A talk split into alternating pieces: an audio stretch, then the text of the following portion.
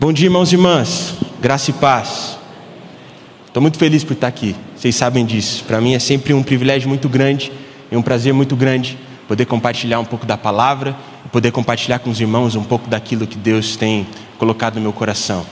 Em janeiro eu estava de férias e como eu tinha tempo, eu pude assistir vários filmes. E um filme que eu assisti me marcou bastante, porque esse filme ele contava a história de um empreendedor brasileiro que se tornou um bilionário mas ele se tornou bilionário de um jeito um pouquinho estranho. Sabe por quê, irmãos? Porque ele conseguiu ganhar muito dinheiro quando ele começou a vender participações da empresa dele em ações no mercado financeiro.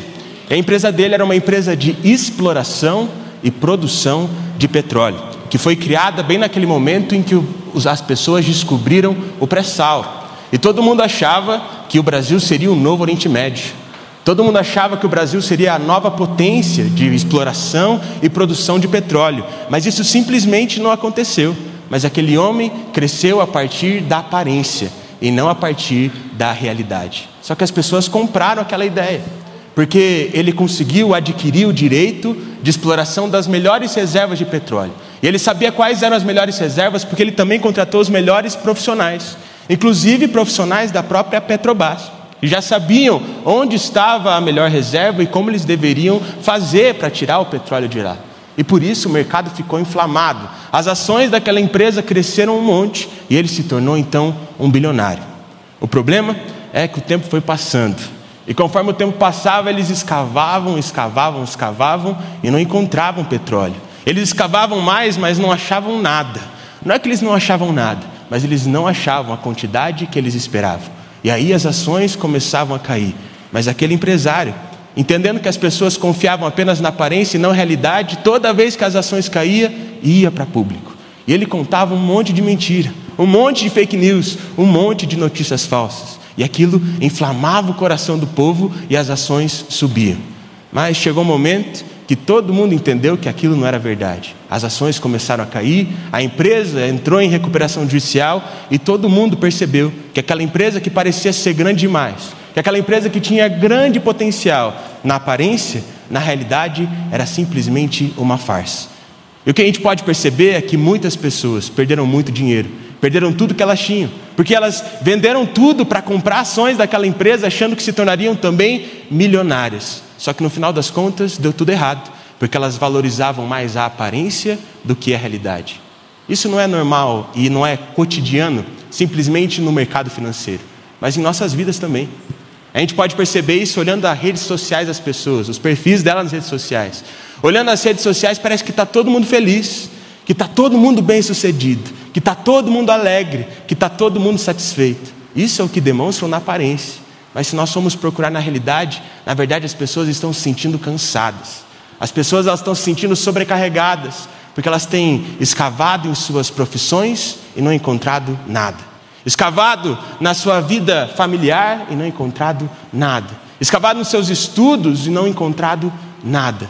Tudo porque, ao invés de escavarem onde deveriam escavar, que é em Cristo Jesus, estão escavando em outras coisas. Por isso elas só aparentam estar felizes, mas na realidade elas estão cansadas, pois não sentem que têm um propósito. Só que sabe o que eu acho mais interessante, irmãos?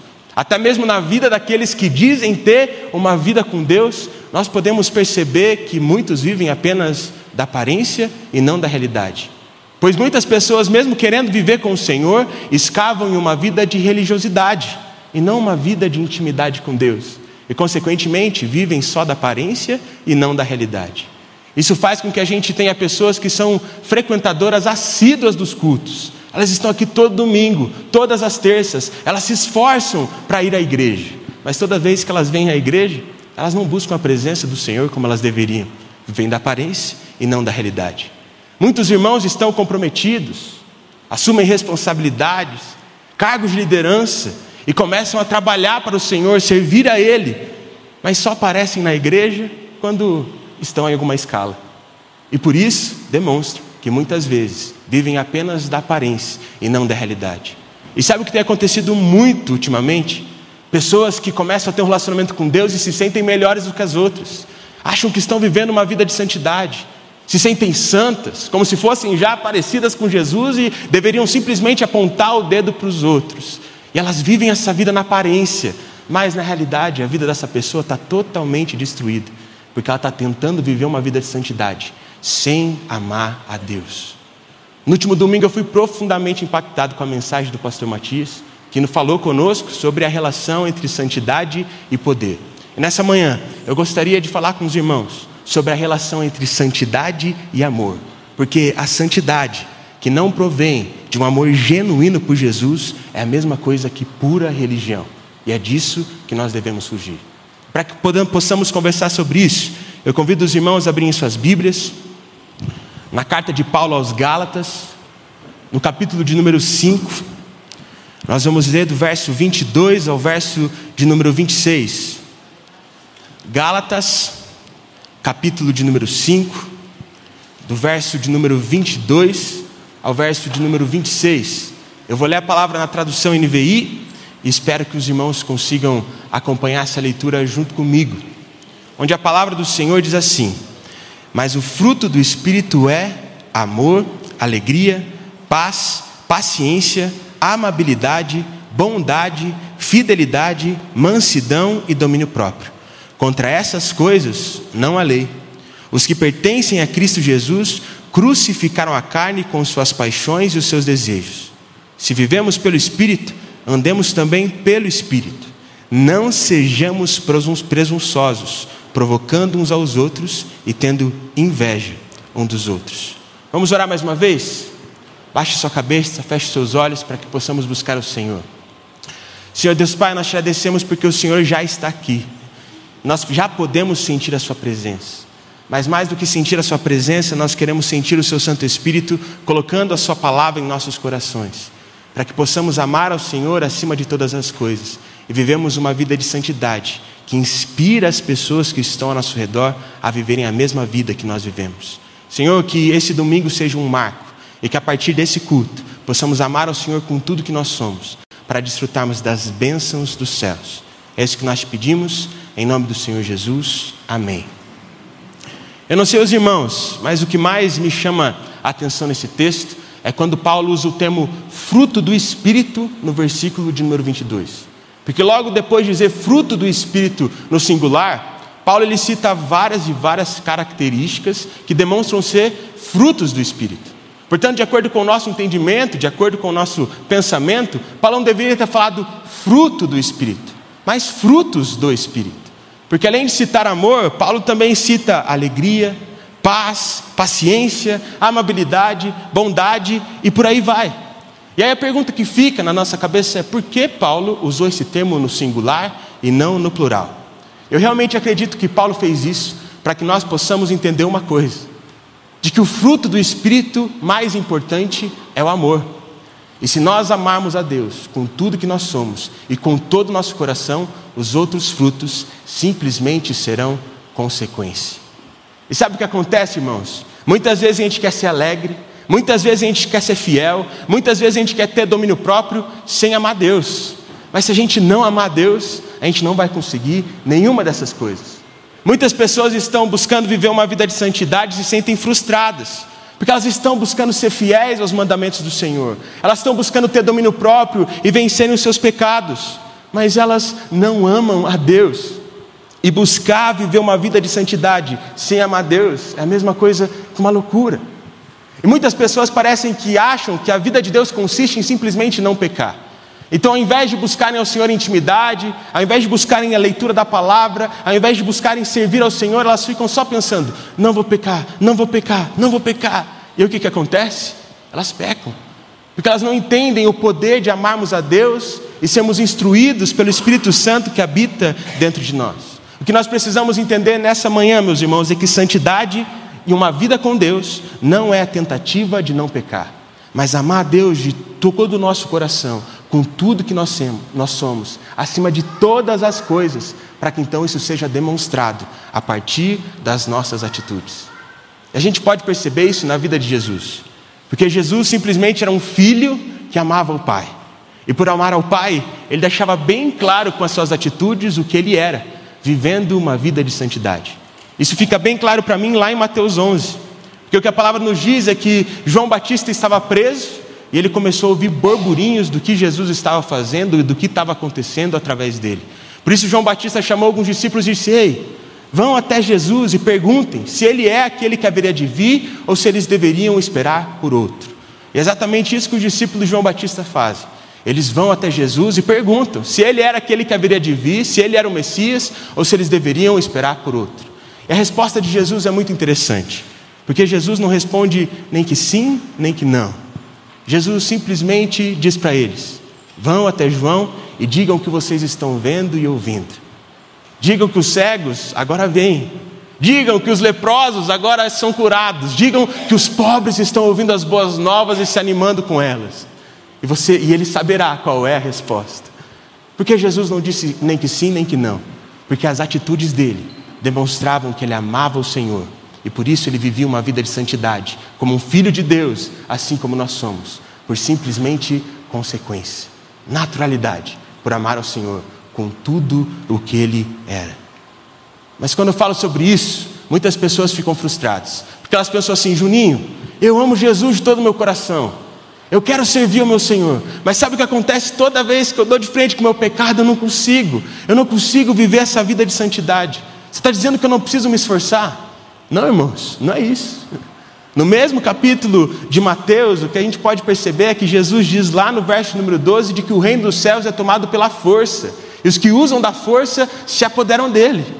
Por isso nós devemos nos esforçar para amar Deus mais do que as, outras, as, que as outras coisas. E aí sim as nossas atitudes serão naturais, simplesmente pelo nosso sentimento de amarmos a Deus acima de tudo. E aí muitas vezes, muitas vezes quando as pessoas ouvem isso, elas a pensar assim: ah, então é só pelo esforço mesmo. Não, não é só pelo esforço, e nem simplesmente só pela naturalidade, é sobre buscar do jeito certo. Se você se esforçar só para não pecar, você vai pecar. Mas se você se esforçar para ter intimidade com Deus, você vai entender o que está escrito lá no finalzinho de Mateus 11, onde Jesus diz: Venham a mim todos os que estão cansados e sobrecarregados, e eu darei descanso a vocês. Jesus sabe que ia ser difícil a gente amar Deus. Jesus sabe que muitas vezes ia ser difícil para a gente viver uma vida de santidade como ele viveu. Por isso ele diz: se esforcem, mas quando vocês estiverem cansados, descansem em mim, porque se vocês se esforçarem para me amar e descansarem em mim, todas as suas ações serão consequências e vocês viverão uma vida de santidade. Irmão, quem começa a entender isso, quem começa a buscar o Senhor de verdade, simplesmente quer deixar tudo para trás. Por isso é o momento da gente deixar as velhas atitudes no passado, para termos novas atitudes no Senhor. Exatamente isso que acontece lá em João 21. Eu amo esse relato, porque mostra um momento em que Jesus reaparece aos seus discípulos, mesmo depois da sua morte e ressurreição. Pedro, numa noite, ele simplesmente junta alguns discípulos e eles decidem ir pescar. Ou seja, eles decidem ir fazer aquilo que eles faziam antes de conhecer Jesus. Porque quando eles são chamados pelo Senhor Jesus, Jesus diz para eles que eles não deveriam pescar mais peixes, mas que eles deveriam pescar homens. E agora que Jesus já tinha sido elevado aos céus, eles voltaram a fazer aquilo que eles faziam. Só que a palavra diz é que eles pescaram a noite toda e não pescaram nada. Até que então eles avistaram um homem que estava na beira do mar onde eles estavam pescando. Mas eles não conseguiam perceber que aquele homem era Jesus. Até que esse homem abriu a boca e disse: Ei, joguem as redes para o outro lado. E quando eles jogaram as redes para o outro lado, eles pescaram muito peixe. Eles mal conseguiam trazer a rede de volta. E naquele momento em que Pedro entendeu que a obediência trouxe frutos, ele disse: Aquele é meu mestre, aquele é Jesus. E por isso ele simplesmente se atirou no mar, foi nadando, correndo na direção de Jesus e abraçou ele para ter um tempo com ele. Eu imagino quanto foi bom ter intimidade com Jesus naquele momento para Pedro. Mas no final da conversa, Jesus faz uma pergunta muito complicada para Pedro. Porque por três vezes ele pergunta: Pedro, tu me amas?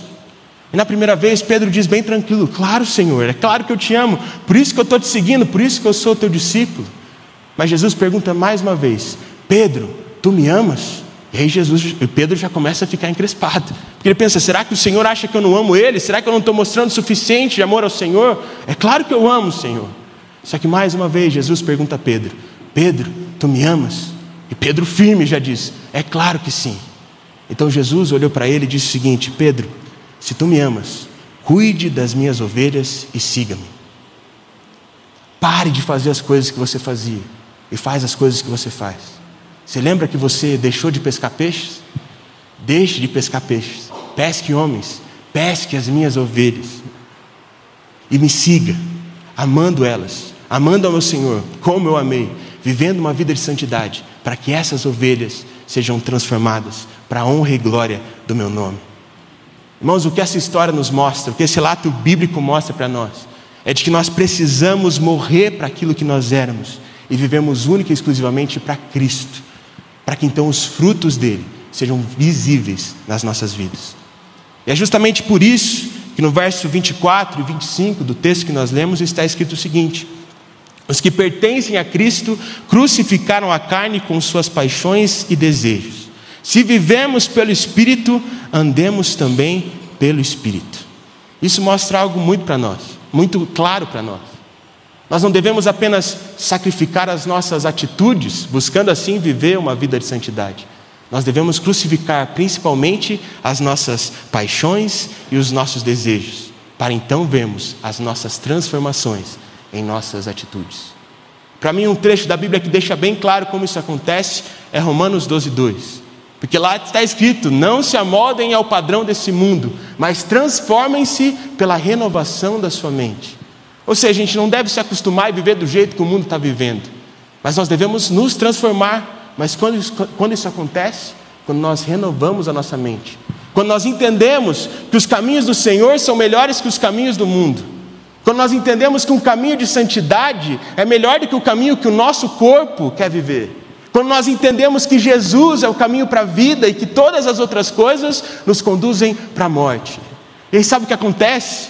Quando a gente tem esse entendimento, a gente começa a amar Jesus amar os caminhos de Jesus. E as nossas paixões e desejos são crucificados. E a gente só quer agradar a Ele, a gente só quer obedecer a Ele. E aí sim as coisas começam a acontecer.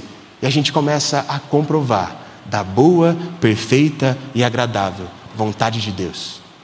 Há uma semana atrás eu ouvi um testemunho que mexeu muito comigo. Era um testemunho de um advogado que hoje é líder de célula em uma igreja aqui de Curitiba. Ele disse que quando ele tinha ali cerca de 35 anos, ele estava muito feliz porque pela primeira vez ele estava crescendo na carreira profissional dele.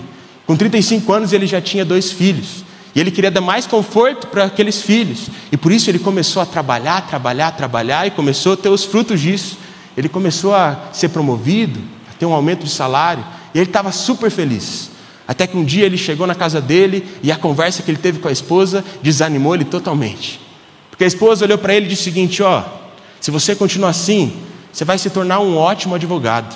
Talvez você se torne até sócio da sua empresa. Você vai ter uma carreira muito bem sucedida. Mas sabe o que vai acontecer? Você vai perder sua família. Porque os seus filhos não te veem, eu não te vejo mais.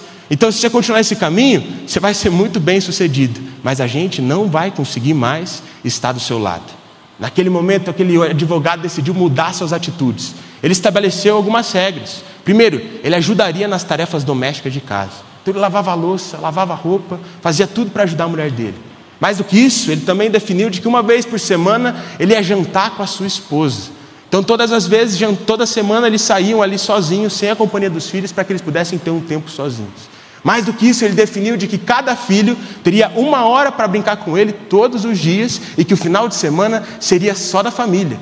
E foi exatamente isso que ele começou a fazer, transformando as suas atitudes.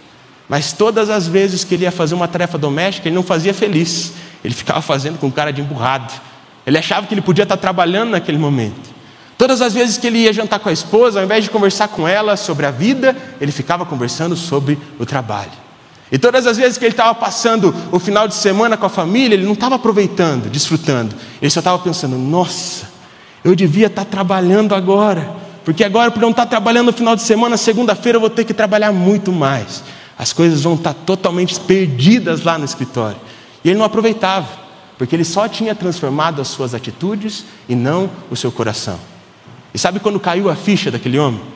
Quando ele chegou para a filha dele, mais velha, todo feliz, e disse: Filha, agora é o momento que o papai vai brincar uma hora com você. E ele achou que a filha ia ficar toda animada. Mas a filha olhou para o pai e disse o seguinte: Pai, não precisa brincar comigo, não. Sabe por quê? Porque toda vez que você vai brincar comigo, você não faz uma cara feliz.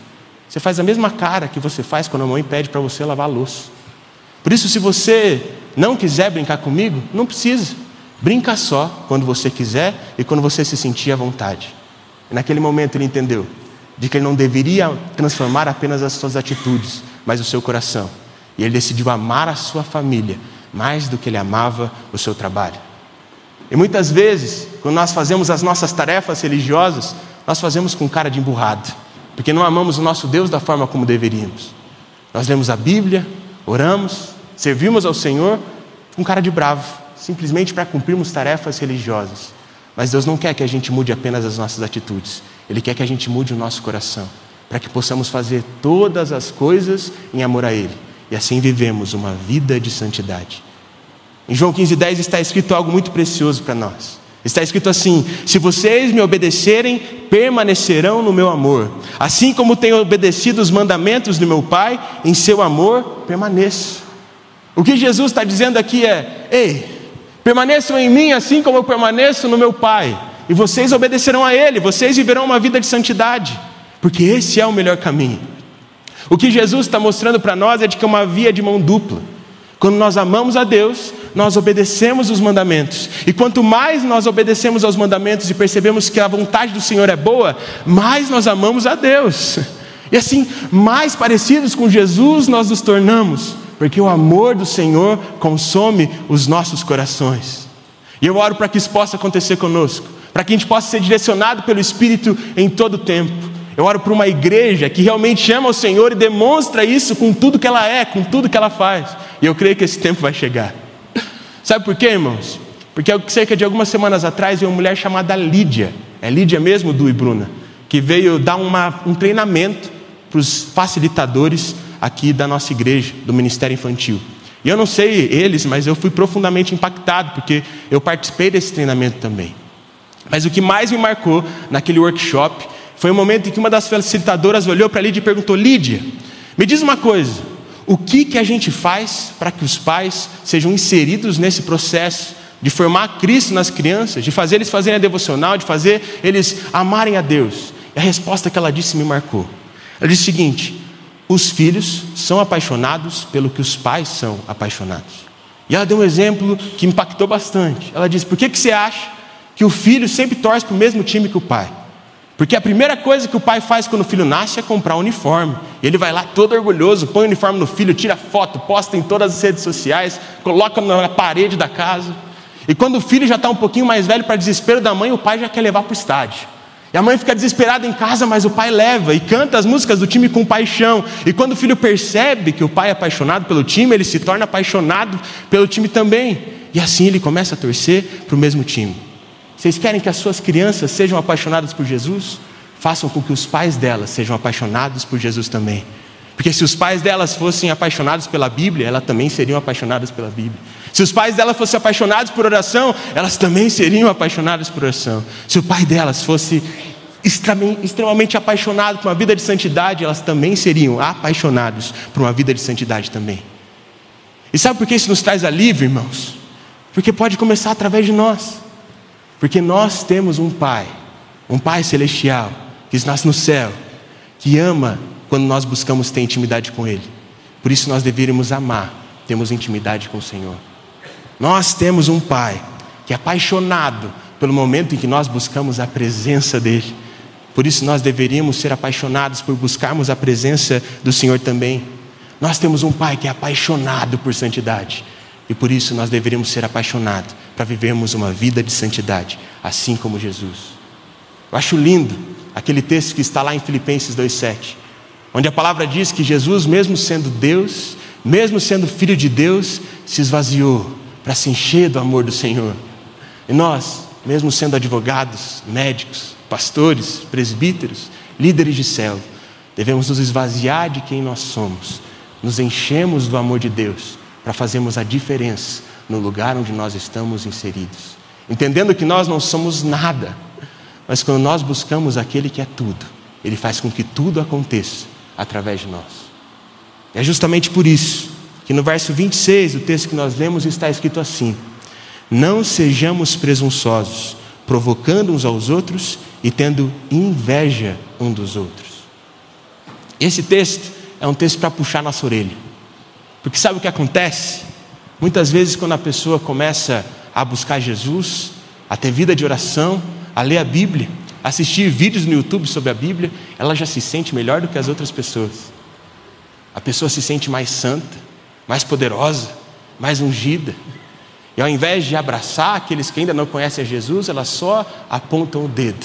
Quando o Senhor Jesus, mesmo sendo Deus, se esvaziou, entendendo que ele era somente filho, para que o Senhor pudesse operar através deles. O que eu tenho aprendido com o pastor Matias, com o pastor Paulo, com a pastora Priscila, é de que nós não devemos nos considerar melhores, mas sim entendemos que nós só somos alguma coisa quando nós nos colocamos nas mãos de Deus, para que as coisas possam acontecer. Portanto, a gente não é melhor que ninguém. A gente não deveria estar apontando para os erros da sociedade. A gente não deveria estar fazendo apenas isso. Nós deveríamos buscar a Deus com toda intensidade, para vivermos uma vida de santidade. E mais do que acusarmos problemas, sermos solução para esses problemas e nos tornarmos agentes de transformação. E para mim fica bem claro que essa é a vontade de Deus lá em Jeremias 29, porque eu amo esse texto. É uma carta que Jeremias está escrevendo, sendo inspirado por Deus para orientar alguns irmãos que ainda estavam no exílio. Eram líderes do povo de Israel, pessoas do povo de Israel que ainda estavam lá. E essa carta é extremamente interessante porque ela pode parecer um pouco confusa. Porque, mesmo estando exilados, Deus pede para que eles multiplicassem. Deus fala de forma bem clara: multipliquem-se, tenham filhos, expandam, cresçam. Mas mais do que isso, Deus pede para que eles buscassem a prosperidade da cidade onde eles estavam, porque a prosperidade deles dependia da prosperidade daquela cidade. E eu não sei para os irmãos, mas para mim isso não parece fazer muito sentido.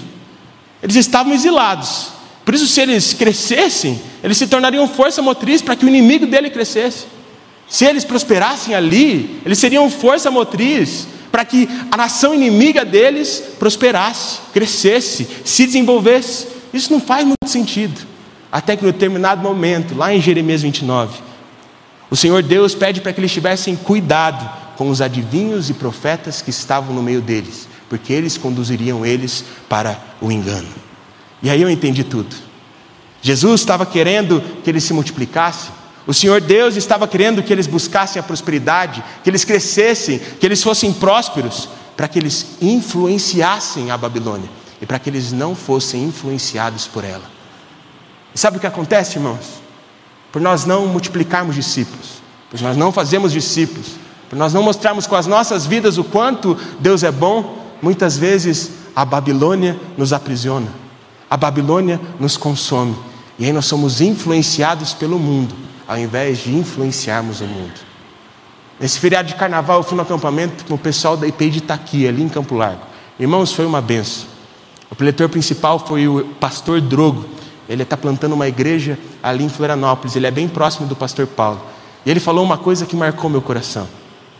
Ele disse que muitas vezes nos dias de hoje, a Babilônia, o mundo, tem nos consumido, porque nós estamos dando para o mundo as nossas mentes, o nosso coração e o nosso tempo. E por isso, ao invés de influenciarmos a Babilônia, estamos sendo influenciados por ela, porque a gente só pensa nas coisas do mundo. A gente só ama as coisas do mundo. A forma como nós gerimos o nosso tempo demonstra que nós só amamos aquilo que não é de Deus. E por isso a gente está sendo consumido pela Babilônia, sendo dominado por ela. Mas há uma esperança em Jesus. Porque se nós buscarmos a Ele, sabendo que Ele tem um plano, entendendo de que a nossa mente tem que estar nas coisas do Senhor e não nas dificuldades dessa, dessa terra, entendemos de que os nossos corações têm que amar a Deus acima de todas as coisas, colocando no nosso tempo como prioridade a busca a Deus, servir na igreja. Meus irmãos, a gente não vai mais ser consumido pela Babilônia, mas a gente vai ser consumido pela glória de Deus.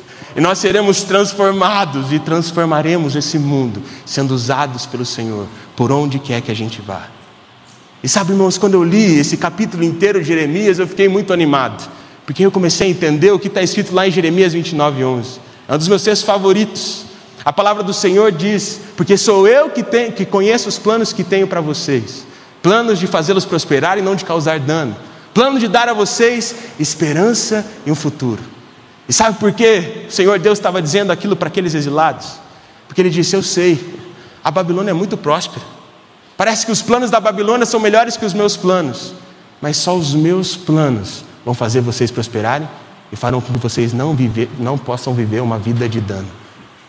Eu sei que está difícil, do jeito deles parece ser muito melhor, o Deus dele parece ser muito mais poderoso, mas confie em mim, porque se vocês me buscarem, mesmo em meio à dificuldade, eu vou dar a vocês esperança de um futuro melhor. Simplesmente me obedeçam. E Deus diz o mesmo para nós hoje. Às vezes é difícil viver uma vida de santidade, mas se nós fazemos o que está escrito em Jeremias 29, 13, buscarmos o Senhor de todo o coração, nós o encontraremos, seremos consumidos pelo seu amor e transformaremos as nossas vidas e a vida daqueles que estão ao nosso redor. A nossa prioridade deve ser buscar a Ele em primeiro lugar, mesmo em meio a uma sociedade corrompida, para que a gente pare de apontar problemas, mas para que a gente se torne solução desses problemas, mostrando que nós somos filhos maduros no Senhor. E para mim isso fica bem claro na vida de Noé. Porque quando Noé foi chamado por Deus para construir uma arca, ele era o único homem justo e íntegro no meio de uma sociedade corrompida. E por isso Deus pede para que Noé construísse essa arca, para que a partir do que eles, daqueles que sobrevivessem ao dilúvio, a humanidade pudesse ser reconstruída de um jeito justo e de um jeito íntegro.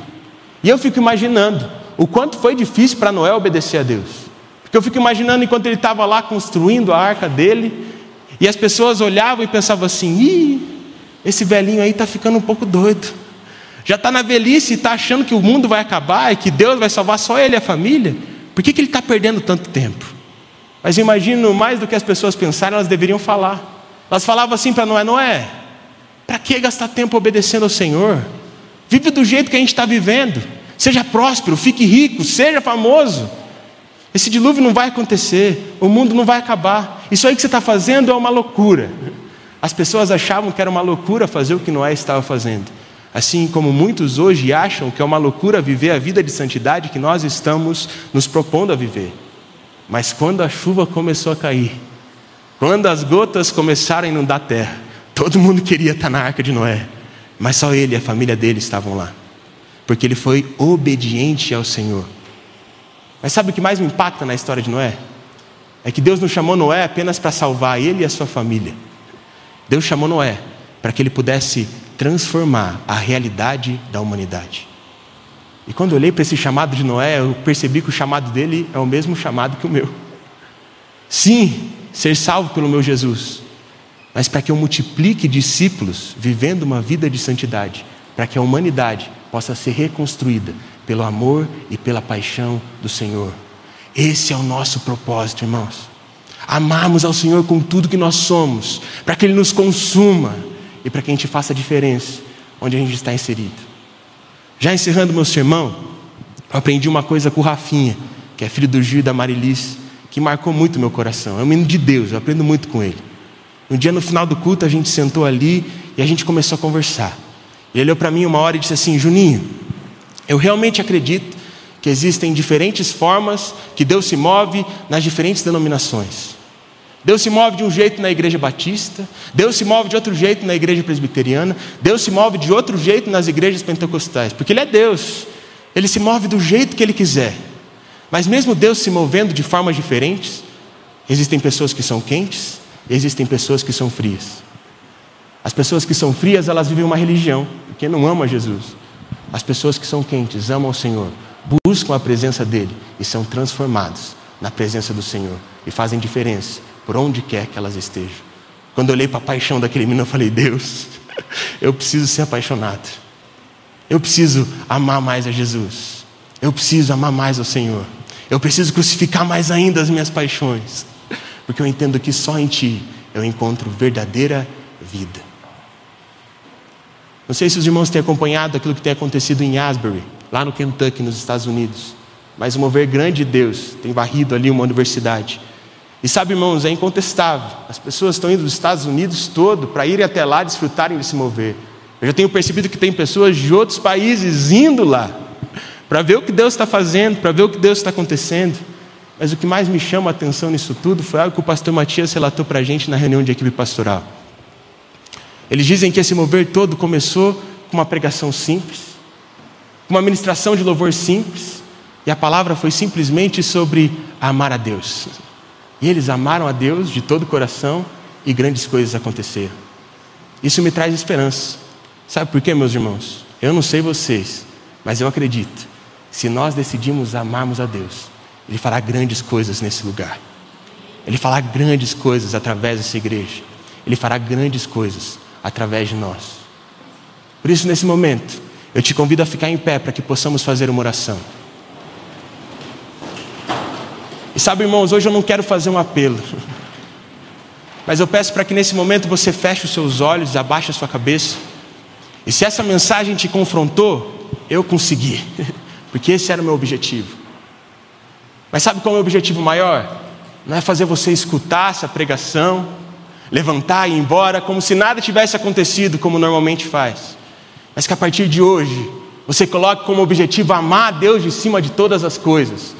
Para que vir à igreja não seja mais apenas uma tarefa religiosa, para que ler a Bíblia, fazer oração não seja uma tarefa religiosa, mas que você seja apaixonado pelo Senhor Jesus. E, consequentemente, apaixonado pelas disciplinas espirituais, e que você busque a Deus com tudo que você é, para que Deus possa fazer grandes coisas na sua vida e através de você, para que Deus possa fazer grandes coisas em nossa vida e através de nós. Por isso eu não sei como você faz. Deus faz de um jeito presbiteriano, Deus faz do seu jeito. Mas diz para Deus: que você quer amar Ele com todo o coração. Porque, irmão, se você tiver esse desejo, e se você mostrar com as suas atitudes esse desejo, a sua vida vai ser transformada. Nós colheremos grandes frutos dessa sua decisão. Por isso, enquanto eu oro, faça a sua oração também. Senhor Deus Pai, nós te agradecemos, Senhor. Te agradecemos, Pai, porque o Senhor morreu por nós naquela cruz, Pai. Que grande amor o Senhor demonstrou naquela cruz, Pai. Obrigado porque o Senhor, mesmo sendo filho de Deus, veio ao mundo como um dos menores, como servos, e se entregou por nós, pecadores, Pai. Nós somos gratos, Pai. E hoje nós queremos dizer de todo o nosso coração que nós chamamos, Pai. Mas mais de dizer que nós chamamos, o nosso pedido é: nos faz chamar mais. Senhor, nos faz chamar mais do que o dinheiro, Pai. Nos faz chamar mais do que as nossas carreiras, Pai. Nos faz chamar mais do que os nossos ministérios. Ó, oh, Pai, que a gente possa te amar em primeiro lugar, Pai. Que o Senhor seja o único, que o Senhor seja o centro das nossas vidas. Ó, oh, Pai, nós queremos te amar com tudo que nós somos, com tudo que nós temos. Por isso, nesse dia, nesse domingo, Pai, coloca um fervor no coração dos meus irmãos, Pai, para que eles possam querer amar a Deus, para que eles crucifiquem todas as suas paixões, para que eles crucifiquem todos os seus desejos, para que o único desejo que permaneça no coração deles seja amar o Senhor acima de todas as coisas. Ó oh, Pai, nós clamamos, Pai, prostrados, de joelhos, nós dependemos e precisamos de Ti. Nos faz te amar mais, para que possamos viver uma vida de santidade e para que possamos transformar o mundo que está ao nosso redor. É isso que nós pedimos, Senhor. Em nome do Senhor Jesus. Amém. Eu impetro a bênção ou o Senhor impetra, Pastor Matias? Então tudo bem. Recebam a bênção, meus irmãos. Que a graça do Senhor Jesus, com o amor de Deus, o nosso Pai, que a comunhão, que a consolação do Santo Espírito estejam com todos vocês, hoje e para todo sempre. Amém. Que possamos amar ao Senhor. Até o próximo domingo.